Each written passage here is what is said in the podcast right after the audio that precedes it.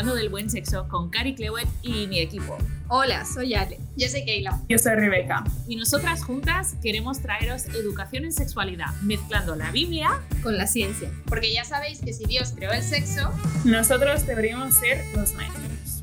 Bienvenidos y bienvenidas a un nuevo podcast Hablando del Buen Sexo. Yo soy Cari Clewett y hoy voy a estar hablando con Alejandra Grajeda. Bienvenida aquí al podcast ¿Cómo estás, Ale? Bien, bien, contenta. Ya estaba esperando que nos volvamos a reunir para hablar de temas que nos interesan a todos. Y hoy tenemos un tema muy, muy especial, ¿no, Cari? ¿Qué tema es? Hoy vamos a estar hablando de la brecha en el deseo sexual. Y hmm. aquí entra el chan, chan, chan, chan, ¿no? No, no tenemos efectos especiales aún para este podcast. Algún día, algún día. pues a ver, Ale, cuéntanos un poquito si es real o si es verdad que existe una brecha en el deseo o que hay uno de la pareja que suele tener más ganas que la otra o, explícanos un poquito qué es este concepto. Sí, creo que, a ver, esto es una respuesta muy esperada por todos. Es normal que ambos quieran en diferentes momentos o que uno quiera más que el otro. Es súper normal si te estabas planteando, preguntando, ¿será que tenemos, será que ya no estamos enamorados o será que ya no nos amamos? Y esto es algo que me llama mucho la atención porque la mayoría de las parejas que llegan a consulta dicen, es que antes eh, cuando éramos novios teníamos que como que amarrarnos las manos, ¿no? Porque pues teníamos mucho deseo ambos, no solamente el varón, también ella, ¿no? Como que teníamos muchos deseos y como si pasara algo cuando firmas el papel de casado, ¿no? Como si pasara algo cuando te pones el anillo. Esto empieza a cambiar, ¿no? Empieza a cambiar y es diferente en las mujeres también. Cambia de manera diferente, tanto en las mujeres como en los varones, ¿no? Y algo que me llama mucho la atención es que los estudios científicos han descubierto que eh, estas hormonas que mm, de la sexualidad, ¿no? Que un poco están involucradas en el deseo sexual, como la testosterona y el estrógeno, eh, van disminuyendo a medida que avanza el tiempo en una relación, sobre todo cuando hablamos de una relación estable, donde hay un compromiso de por medio. Y estas disminuyen, pero la que aumenta es la oxitocina, que es la eh, hormona de la conexión y del vínculo, ¿no? Entonces em, empieza a generarse más intimidad y en realidad es esta hormona también la que te da esta capacidad de comprometerte y de amar a la otra persona, ¿no? Entonces hay muchos factores, creo que es multifactorial, pero hay muchos factores para afirmar que es normal que exista diferencia en el deseo sexual entre hombre y mujer y en las diferentes etapas de vida que la pareja puede ir eh, atravesando, ¿no? ¿Cómo lo ves tú, Cari? ¿Qué sabes de esto? Ilumínanos. Ilumínanos. Me, me, encanta lo que estás explicando y me encanta que empecemos un poco con la ciencia de que hay diferencias una vez que la relación es estable. Y en el podcast de la semana pasada estuvimos hablando un poquito de esto con Keila, pero tú has mencionado aún más, ¿no? De, de que las que disminuyen son a veces estas que están más influenciando la libido ¿no? o el deseo. Y la que aumenta es la oxitocina. Y quiero hacer solo un parón aquí para todos los que nos están escuchando o si nos estáis viendo y decir, como dice Ale, eres normal.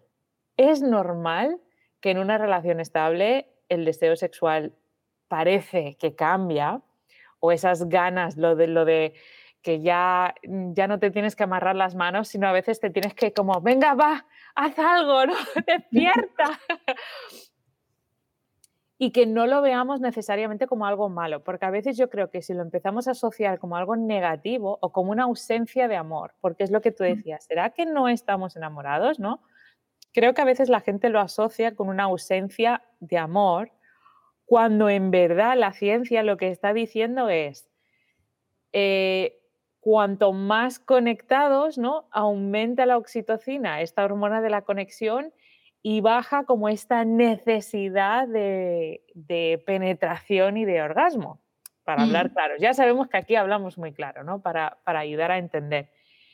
Y fíjate que no me acuerdo del estudio, pero fue muy interesante, no sé si quizás tú también has leído alguno de esto, pero que cuando nacen los niños pasa algo parecido, ¿no? Que hay una temporada que cuando nace el bebé como que disminuye lo que es eh, la testosterona, la vasopresina, o sea, todas estas como más involucradas en la búsqueda sexual y aumenta la oxitocina, aumentan otros que son más de crear vínculo, de crear conexión.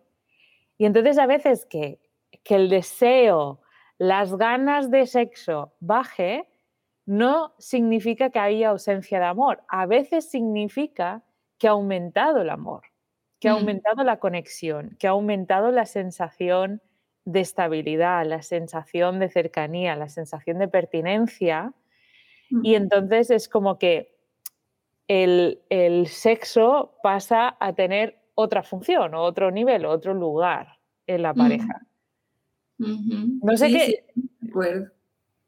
Muy de acuerdo con todo eso, porque es que Dios es sabio, ¿no? En la forma en la que Él ha creado nuestro cuerpo. Sobre todo porque esto me llama la atención de, lo del que mencionas del embarazo, que cambia también, ¿no? La parte hormonal, no solamente para la mujer, también para el varón, aunque no se habla mucho de eso en realidad, ¿no?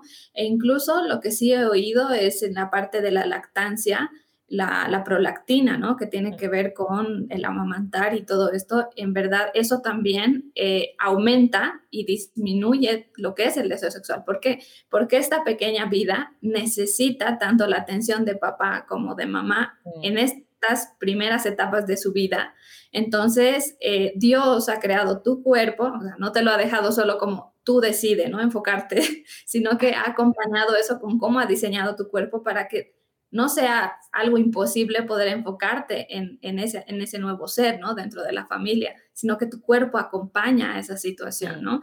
Y se enfoca en eso. Entonces, creo que es importante también eh, no tener esta creencia de que el amor se está terminando. Creo que hay que ver eh, el amor como algo que está en movimiento, ¿no? No como algo estático, que va cambiando un poco de, forma, ¿no? Eh, de acuerdo a la etapa de vida. Y el éxito va a estar en que ustedes identifiquen qué forma tiene el amor en esta etapa de vida en la que nos encontramos, ¿no? Para que no, el enemigo no aproveche de poner falsas creencias en ustedes que les haga considerar que ya no son el uno para el otro o que deberían explorar en otras relaciones, ¿no? Creo que es importante centrarse en eso. Pero hay algo también, Cari, que yo quiero preguntarte. Creo que hay una, también como una creencia, ¿no? En, en torno al deseo sexual, como siempre se, se, dice o se plantea como que el hombre siempre tiene más deseo sexual y la, la mujer no, no. Pero en verdad, a ver, yo he visto en consulta hombres que no tienen este deseo sexual súper elevado, ¿no? Y mujeres que sí. Entonces, ¿qué nos puedes decir eso? Hay hombres seguro escuchándonos que dicen, ay, en verdad me siento inseguro porque no tengo tanto deseo, ¿no? En este momento de mi vida. ¿Cómo lo ves? ¿Qué les dirías tú? Pues le diría, como estamos diciendo, primero que es normal. Un 30% de las parejas será la mujer la que tiene mayor deseo sexual y entonces eh, en ese 30% será el hombre el que tiene menor deseo o hasta poco deseo. Y creo que de nuevo la, media, los reels, el Instagram, las películas nos han hecho creer que el hombre siempre, siempre tiene que tener más y que mm. siempre tiene que tener ganas. Mm. Creo que no solo es que tiene más, sino que siempre tiene que tener ganas. Y entonces creo que una de las cosas que pasa es como un ciclo que, que se alimenta, ¿no? El hombre ve que por la razón que sea no tiene ganas una vez y quizás esa vez no pasa nada, pero imagínate que la vez que no tiene ganas es justo la vez que la esposa sí que tiene ganas o que la pareja tiene ganas, ¿no? La pareja se acerca, hace algún intento, algún inicio, algún...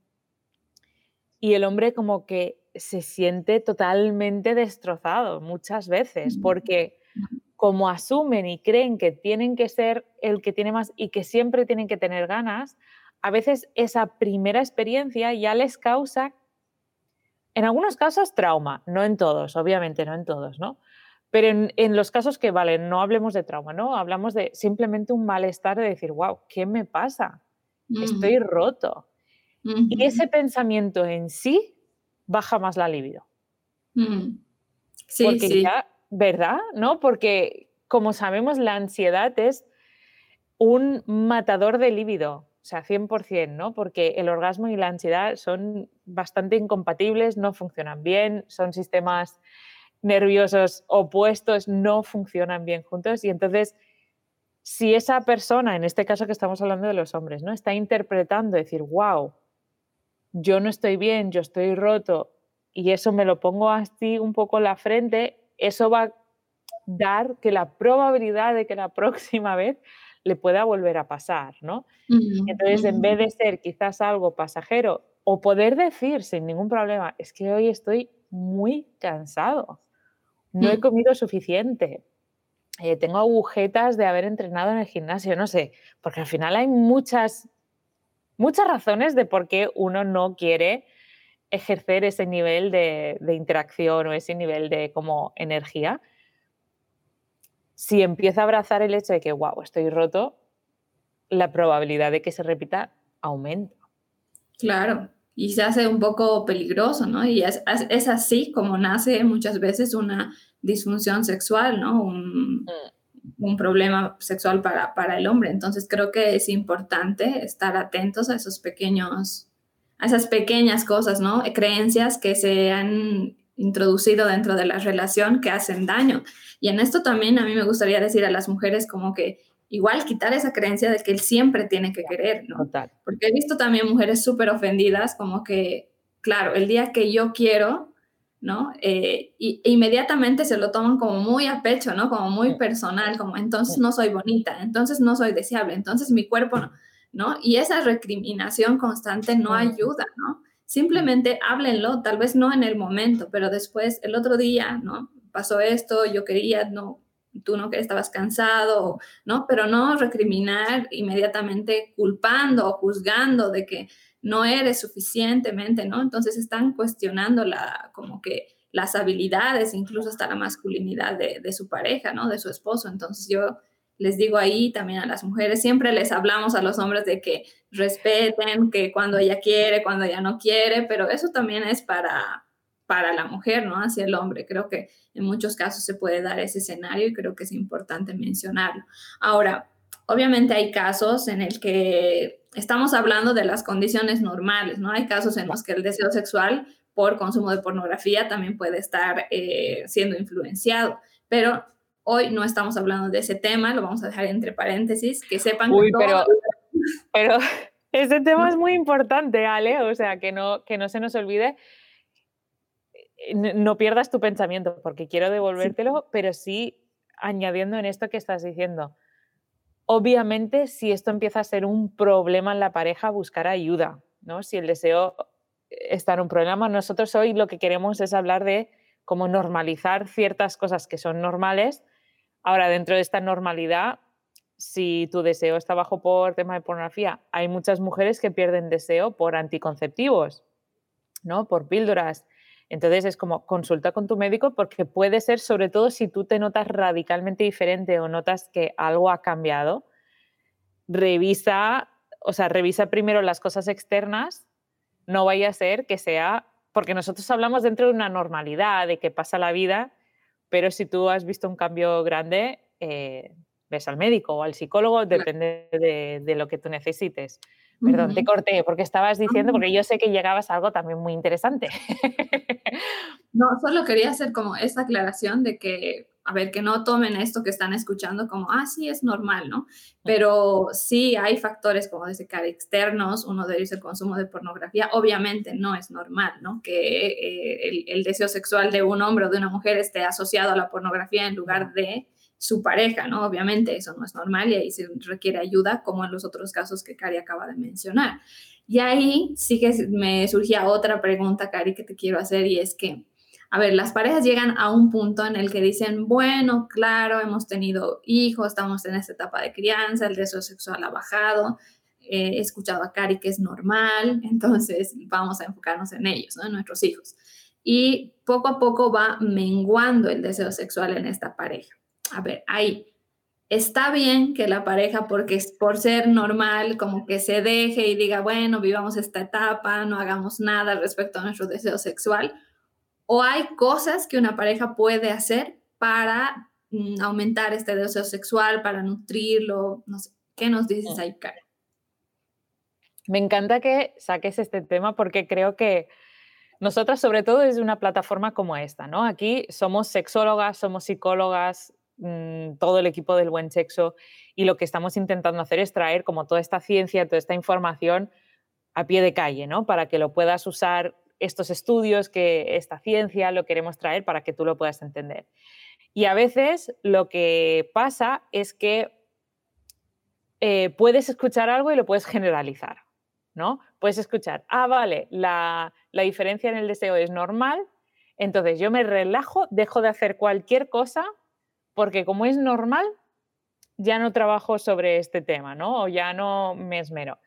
Y vemos también en consulta parejas que llegan que ya no están teniendo sexo, que quizás llevan tres años, que es que ya no estamos teniendo sexo. Y cuando nosotros hablamos de sexo, si nos lleváis siguiendo un rato, no solo es penetración, ¿no? Nosotros hablamos de cómo ampliar un poquito el espectro de esa práctica sexual genital. Y dentro de eso, pero dentro de eso, pues hay mm, tocamiento genital o cualquier cosa como muy íntima, solo reservada ¿no? para la pareja. Y estas parejas que es que ya ni se están tocando, ni se están rozando, ni se están, como que ya podrían ser mejores amigos, compañeros de piso o quizás llegan a novios, quizás, ¿no? Porque algunos es que ni siquiera llegarían a, ese título. Y ahí queremos decir, primera cosa, eso tampoco es normal, que no hay absolutamente ninguna diferencia entre tú y tu esposo y mm, tú y tu mejor amiga, pues tampoco. Que, tiene que haber un elemento de, intimidad. Ahora tú preguntabas, ¿cómo podemos unir esa brecha en el deseo? ¿no? Si hay. Entonces, solo para ubicarnos, no estamos hablando de esos que no están teniendo cero, absolutamente cero, porque ahí hay que como hacer un reset de los dos, aunque quizás también sirva. Pero una de las cosas que podemos hacer es, está basado en el buen sexo, que es conocer. Mm. Conocer. Y aquí lo voy a repetir muchas veces. Conocer, conocer, conocer, conocer. ¿Qué, ¿Qué, significa conocer? Muchas veces, una vez que te has casado, una vez que llegas un par de años juntos y tal, yo te pregunto, ¿hace cuánto que no le miras a los ojos a tu pareja? ¿Hace cuánto que no te coges de las manos de tu pareja y mirándole los ojos, charlas? ¿Qué tal? ¿Cómo estás? ¿Hace cuánto que no os dais un abrazo de dos minutos? Simplemente en silencio y respirando, ¿no? Y creo que hay una parte del noviazgo que se nos pierde en el matrimonio, ¿no? Porque en el noviazgo tú te buscas, constantemente tú te estás buscando. Estás buscando a, tu pareja, estás buscando mensajes, estás buscando una llamada, estás buscando verle la cara, ¿no? Estás buscando esa persona. Y yo esto lo pienso, Ale, tú y yo hablábamos justo antes de, estar aquí, de que teníamos ganas de vernos otra vez personalmente, ¿no? Porque nos vimos hace unos meses y era como, ah, te echo de menos, quiero, quiero verte, quiero abrazarte. Y digo, fíjate que eso no me pasa tanto con Ana, que la tengo más cerca, ¿no? Quizás a ti no te pasa tanto con Jonah, que lo tienes cerca, porque al final, vale, sí, te quiero ver, pero es que te veo todos los días, te veo a todas horas. Entonces ya no hay ese anhelo de deber y de conocer. Entonces, para mí el, principio o, la estrella un poco de reavivar la conexión y el deseo está en conocer. ¿Qué mm. conoces de tu pareja? Y una vez que empiezas a conocer, como, ¿qué es lo que conoces? ¿Qué quieren? ¿Cómo están? ¿Qué necesitan hoy? Y creo que, que ahí está como la base y el fundamento de cómo restablecer o reajustar un poco la brecha en ese deseo. Mm, mm, creo que es muy bueno. Incluso ahí añadiría un poco yo el de conocer al otro, pero también de conocerte a ti, ¿no? Que a veces cargamos al otro con la responsabilidad de conocerme, entenderme, cuando nosotros mismos no hemos dado ese paso, ¿no? Entonces, qué importante como hacer este proceso de autoconocimiento y, y, como expresar al otro, mira, ahora me doy a conocer, ¿no? Y ahí sí, conóceme, ¿no? Esto es quién soy, este en este momento me encuentro, esto es lo que me gusta, lo, lo que me disgusta, ¿no? Lo que me hace ilusión. Entonces, creo que hemos abarcado puntos muy, muy importantes en este podcast acerca de, en primer, en primer lugar, decir cómo es normal. Hay muchos, es multifactorial cuando hablamos de deseo sexual. Hay muchos factores que influyen y va a ser diferente para cada persona, ¿no? Entonces, ahora lo, lo, más que podemos decirte es que con tu pareja te sientes y hablen sobre en qué momento nos encontramos, ¿no? De nuestra relación. ¿Qué factores pueden estar influyendo la poca iniciativa que tenemos de, de buscarnos, ¿no? Como decía Cari, de anhelarnos, de conocernos. Y queremos, sobre todo, darles más consejos prácticos en este tema del deseo sexual. Aquí Cari ya nos ha lanzado uno, que es este de conocernos.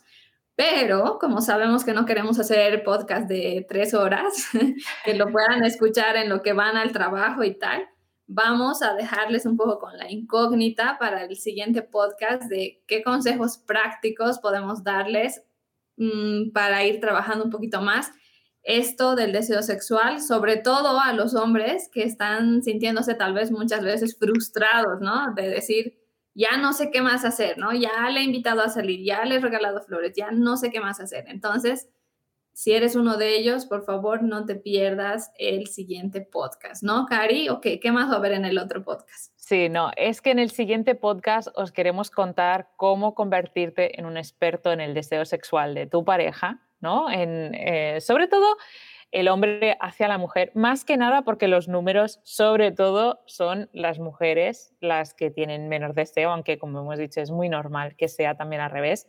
Y queremos dar algunos, algunos tips, entonces, como dice Ale, no os perdáis el siguiente podcast porque va a estar buenísimo. Estamos, estamos una racha hablando del deseo, que es uno de mis temas favoritos y, queremos poder contarte muchas cosillas más. Mm. Entonces, sí, ¿no? Nos, despedimos ahora y nos vemos la semana que viene con un nuevo podcast. Vamos a estar hablando de convertirse en un experto en el deseo sexual de tu mujer, de tu esposa, y va a ser eh, increíble. Hasta aquí, no sé si tienes unas últimas mm. palabras, Ale. Nada, solo que compartan este podcast, por favor, con sus amigos. Si eres buen amigo, le harás llegar este podcast a tu amigo. compartan, compartan con su pareja. Si eres mujer, si eres varón, compártelo, oiganlo juntos otra vez y pregúntense dónde estamos. Al menos que sirva para eso, ¿no? Este podcast, para preguntarse mm, en dónde estamos, ¿no? En nuestra relación. A nosotros nos gusta mucho el poder darles así recursos que les permitan abrir la conversación. Así que nada, esperemos que les sea de utilidad. Si tienen preguntas, pueden dejarlas ahí en los comentarios. Podemos ir pensando en más podcasts, ¿no? De acuerdo a las preguntas que tengan también. Sí, recuerda que estamos en la página web www.cariclewet.com. Ahí hay un blog que está llena de información que nosotros hemos ido colocando ahí. También nos podéis encontrar en las redes sociales, que ahí también estamos posteando muchísimas cosas. Y si necesitáis ayuda, por favor, no dejéis de pedir ayuda porque hay ayuda ahí para ti, sobre todo en, en temas como, como este, ¿no? como el deseo. Pues hasta aquí nos quedamos. Muchas gracias, Ale. Y creo que la semana que viene también voy a estar hablando contigo sobre este tema. Entonces nos vemos la semana que viene en el siguiente podcast. Hasta pronto, hasta la próxima. Adiós. Chao.